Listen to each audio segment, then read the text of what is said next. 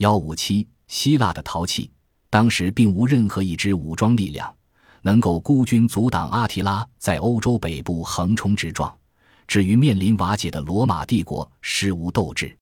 当然更难应其风。直到罗马与另一个强大野蛮民族西哥德人携手合作，在公元四百五十一年于莫里加（现在法国东北部马恩河沙龙附近）进行一场浴血决战。才将阿提拉麾下皎洁的骑兵和箭无虚发的神射手打败。根据传说，阿提拉当时打算与其束手就擒，不如葬身烈火熊熊的马鞍堆中。匈奴人南顿向意大利进军，有一个时期且曾威胁罗马城。不过那时他们已成强弩之末。至公元453年，这个军事奇才一死，匈奴人在欧洲所做的旋风式进军就迅速结束了。阿提拉死时四十七岁，他的死犹如一生的其他事迹，赋予秘密传奇色彩。那时他还在意大利，决定再娶起年玉貌的少女伊里迪科做新娘。这时他已有了几个妻子。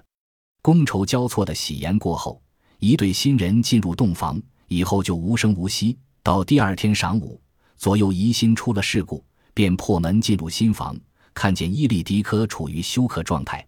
而阿提拉则仰卧在血泊之中，显然是因鼻出血不止而死的。是不是年轻新娘谋害他？有些记载说他曾受到指控，不过匈奴人好像从不认为他有罪。按照传统仪式，阿提拉由一批选出来的骑士安葬，这些骑士随即被处死殉葬。据说骑士一个个附于马鞍上，割断喉咙，所骑小马则在坟墓周围被绑牢。成为一对可怖的殉葬仪仗，在阿提拉死后约五百年，得到一个流传最广的混号，也可以说是声名最坏的混号“上帝之鞭”。这个名词最早出现在十世纪摩德纳主教用拉丁文写的匈奴侵欧史里。